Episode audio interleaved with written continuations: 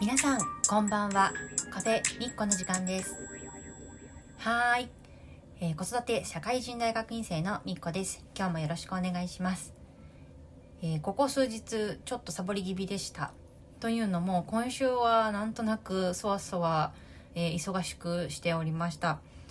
えー息子の0歳の息子の保育園が始まりましてまだ今週は奈良市保育だったんですね、えーなのでこう少しずつこう保育園にステイしてる時間を長くしていくっていうその保育園になれる練習をしているような週でした。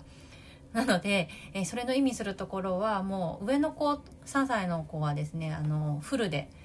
えー7時半から6時15分までかなあの保育園に、えーで見てもらってるんですけれどもその行く時間帰る時間と、えー下の子の行く時間帰る時間とか違うものでこう最大行き帰りを4往復、えー私と夫で分担してしなきゃいけない感じです。なのでちょっとちょっと行ったり出たり入ったり家を出たり入ったりバタバタしてました。そういうのもあってすっかり、えーこのラジオトークのことを忘れていたりとか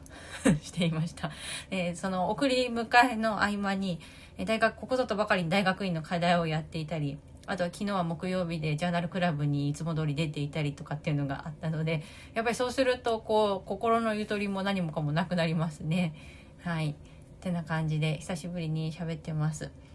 うん。で何を喋ろうっていうのもそのサブやってなかったエクスキューズをお話し今したかったのとあとはなんかちょっと昨日今日と東京なんかいきなりこう天気が変わってですねまだちょっと頭痛にこの気圧の上下でするので頭が痛いんですよね。うん困っちゃいます、まあ、こういう時はあの無理せず頭痛薬を飲むんですけどうん辛いです。というわけで週末には回復して元気にあの娘もねあの私と過ごせる時間私とかかあの家族と過ごす時間も楽しみにしてくれているし息子もちょっと保育園が長くなってきてん？なんかこれは何かが起こっているぞと異変に気づいているようなので週末は家族で、えーしっかり過ごして、えー子どもたちにも安心してもらいたいなと思っています。えーというわけで、えーカフェミッコ今日はこの辺でチャオチャオ